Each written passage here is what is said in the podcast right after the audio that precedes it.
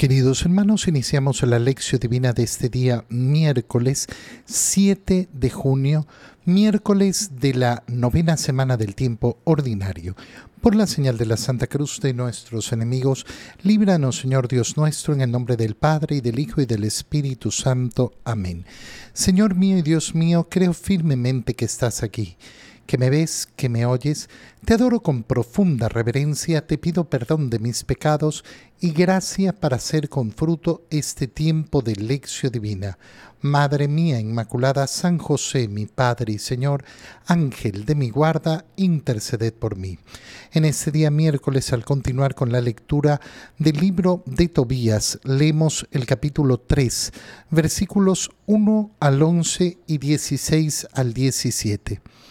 En aquellos días Tobit, profundamente afligido, oró entre sollozos diciendo, Señor, tú eres justo y tus obras también son justas. Siempre procedes con misericordia y lealtad. Tú eres el juez del mundo. Acuérdate de mí, Señor, y ten piedad de mí. No me castigues por mis pecados, no tomes en cuenta mis faltas, ni las de mis padres, porque desobedecimos tus mandatos, nos entregaste al saqueo, al destierro y a la muerte, nos hiciste objeto de las murmuraciones, las burlas y el desprecio de las naciones, entre las cuales nos dispersaste. Señor, tu castigo es verdaderamente justo, porque ni mis padres ni yo hemos cumplido tus mandamientos, ni hemos sido leales contigo. Haz de mí lo que quieras, Señor. Quítame la vida, hazme de desaparecer y volver al polvo, pues más me vale morir que vivir, porque me han llenado de insultos y estoy hundido en la tristeza. Líbrame ya, Señor, de esta desgracia, envíame al descanso eterno y no te alejes de mí pues más me vale morir que vivir sufriendo tantas desgracias y escuchando tantos insultos. Aquel mismo día, Sara, la hija de Raguel, que vivía en la ciudad de Ecbatana, en la provincia de Media, tuvo que soportar los insultos de una esclava de su padre porque Sara se había casado siete veces y Asmodeo, el malvado demonio, había matado a todos sus maridos apenas se acercaban a ella. Así pues la esclava le dijo, Tú eres la que estrangula a tus maridos. Te has casado con siete y no has disfrutado a ninguno. ¿Por qué te desquitas con nosotras por la muerte de tus esposos? Vete a donde están ellos y que nunca veamos ni un hijo ni una hija tuyos. Sara se entristeció tanto que comenzó a llorar y subió al segundo piso de su casa con intención de ahorcarse, pero reflexionó, no lo haré no vaya a ser que la gente insulte a mi padre diciéndole que su hija única tan querida se ahorcó de dolor y sea yo así la causa de que mi padre se muera de tristeza. Más vale que no me ahorque, sino que le pida al Señor que me envíe la muerte para que no tenga que escuchar ya tantos insultos durante mi vida. Entonces levantó sus manos hacia el cielo e invocó al Señor Dios.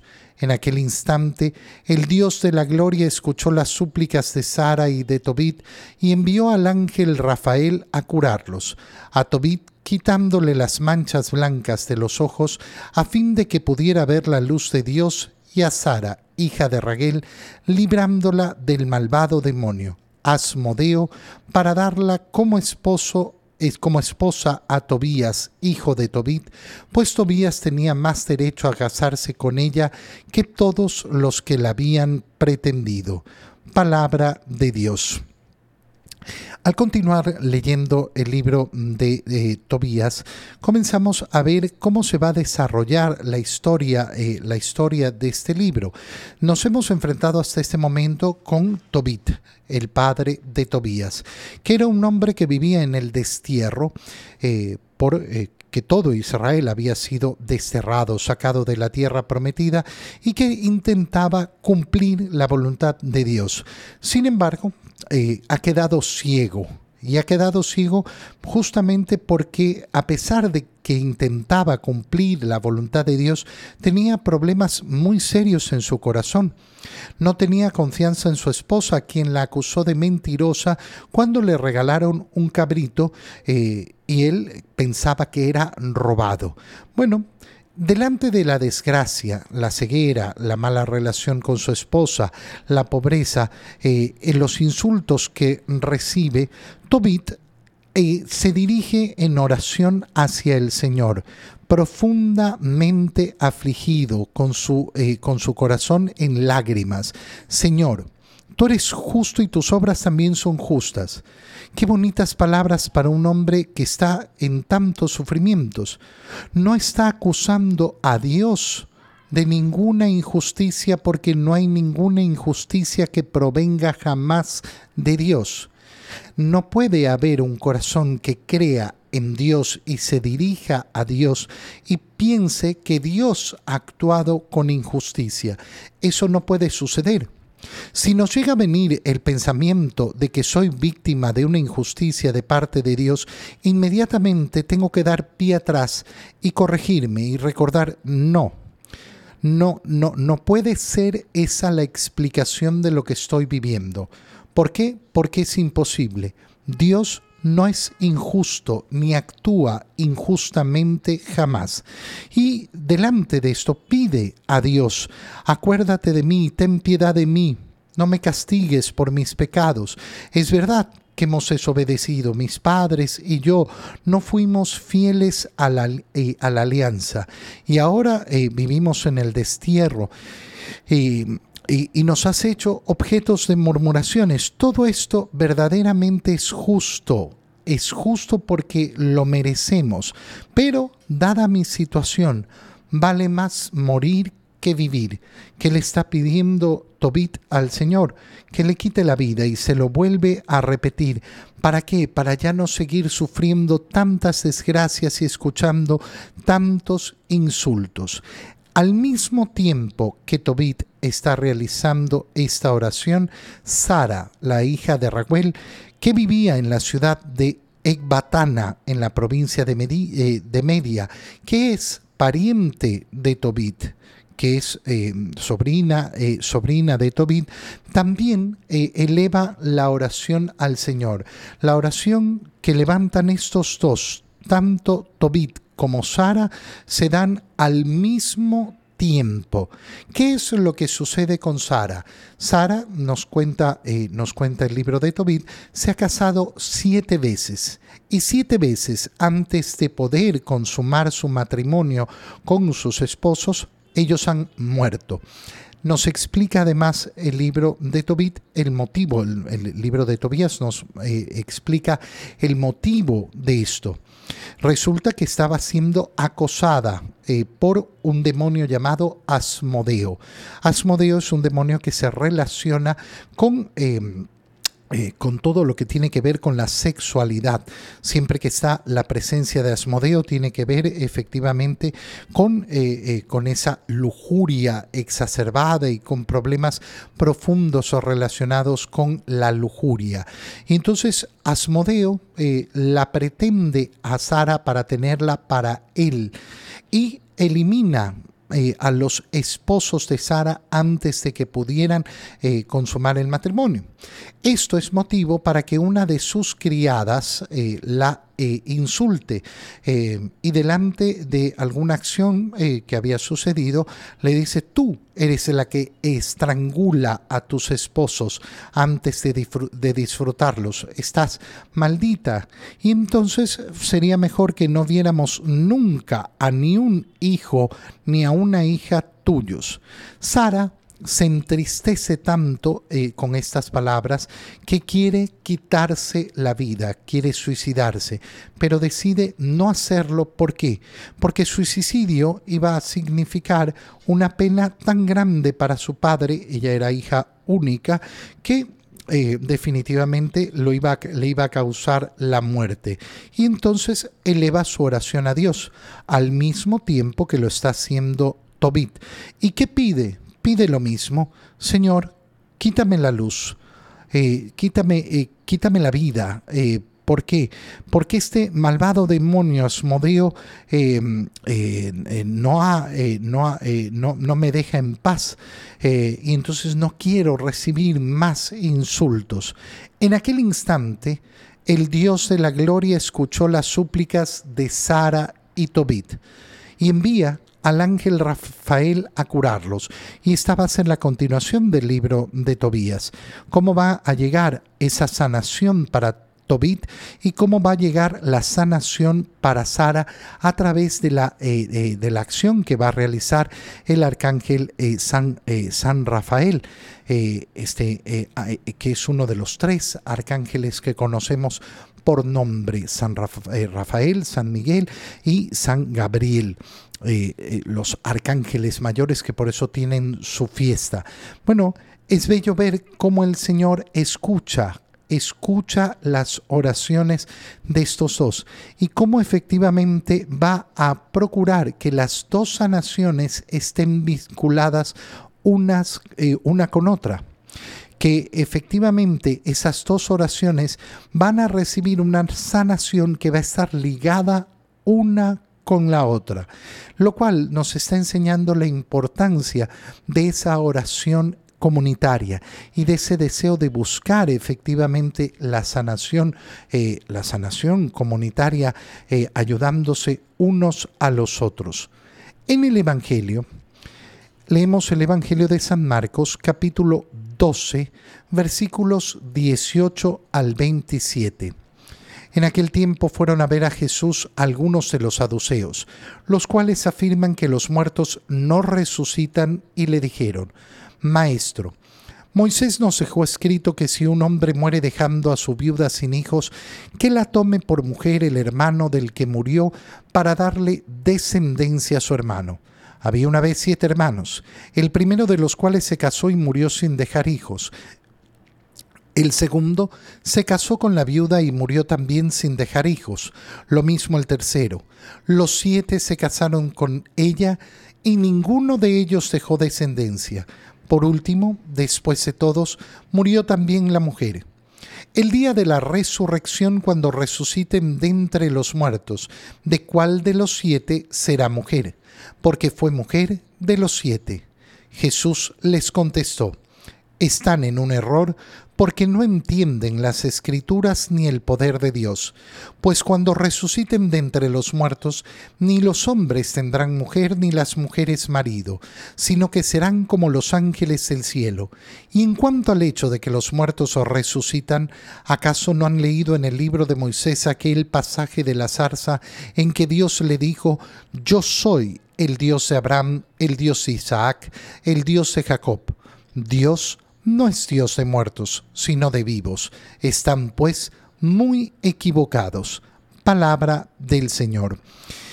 Recordemos que ya ayer veíamos cómo los somos sacerdotes, eh, los ancianos, han mandado a un grupo de eh, fariseos junto con eh, algunos que eran partidarios de Herodes para preguntarle al Señor si era justo pagar el tributo, es decir, el impuesto al César. Esta no era una pregunta, sino una forma de atraparlo, de ponerle una trampa.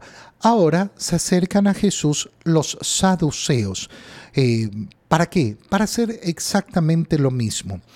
El Evangelio de Marcos nos explica en primer lugar que los saduceos no creen que los muertos eh, resuciten. Es decir, ellos afirman que los muertos no resucitan. Ese es su punto de partida. Y vienen a preguntar sobre la resurrección. No porque tengan interés en conocer sobre la resurrección, la vida futura, porque ellos no creen en ella. Por tanto, nos encontramos de nuevo con una pregunta capciosa, una pregunta que quiere atrapar al Señor, que lo, que, que lo quiere poner contra las cuerdas para que no sepa qué responder o para poder utilizar su respuesta para burlarse de él o algo por el estilo. Y entonces se acercan a Jesús. Maestro, Moisés nos dejó escrito, y le dicen, si un hombre toma una mujer y se muere sin darle descendencia, entonces que su hermano se case, eh, se case con ella. y le presentan el caso de siete hermanos que se casaron con la misma mujer y fueron muriendo uno tras otro sin dejar descendencia. Y entonces le preguntan, el día de la resurrección, cuando resuciten de entre los muertos, ¿de cuál de los siete será mujer? Y entonces responde el Señor, están en un error.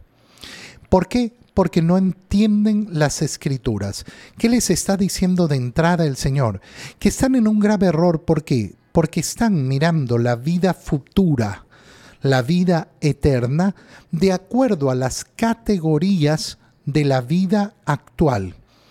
Y si pretendemos hacer eso, nunca vamos a entender la vida eterna. Nunca, nunca vamos a entender la vida eterna. ¿Cuáles son los errores que están diciendo los saduceos? En primer lugar, asumiendo que el matrimonio es una condición que se va a mantener en la vida eterna. No el matrimonio no se va a mantener en la vida eterna. El matrimonio es una institución sagrada, hermosa, bellísima para esta vida, como lo son todos los sacramentos. Todos los sacramentos se nos dan para esta vida.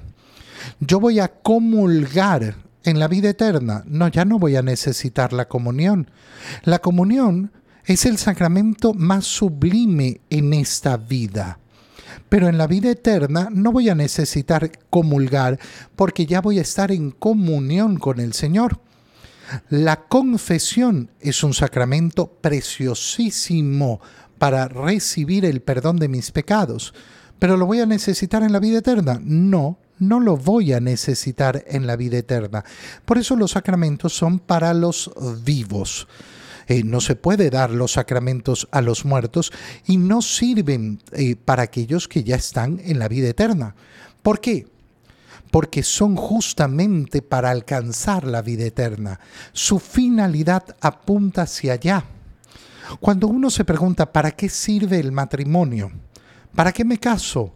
Me caso para ayudar mutuamente, ayudarnos mutuamente con mi esposa a llegar al cielo. Esa es la finalidad del matrimonio.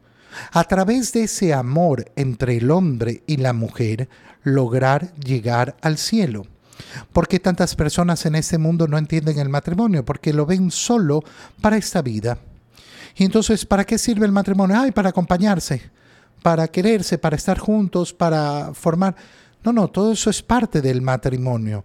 Pero la finalidad del matrimonio no es esa, la finalidad es para la vida eterna.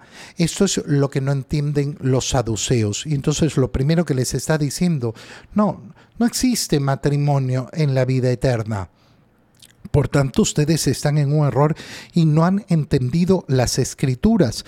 Cuando resuciten de entre los muertos, ni los hombres tendrán mujer, ni las mujeres marido, sino que serán como los ángeles del cielo.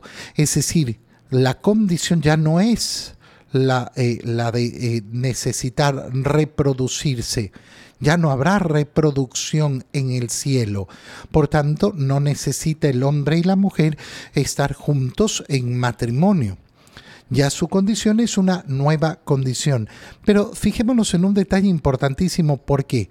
Porque los saduceos preguntan de cuál de los siete será mujer.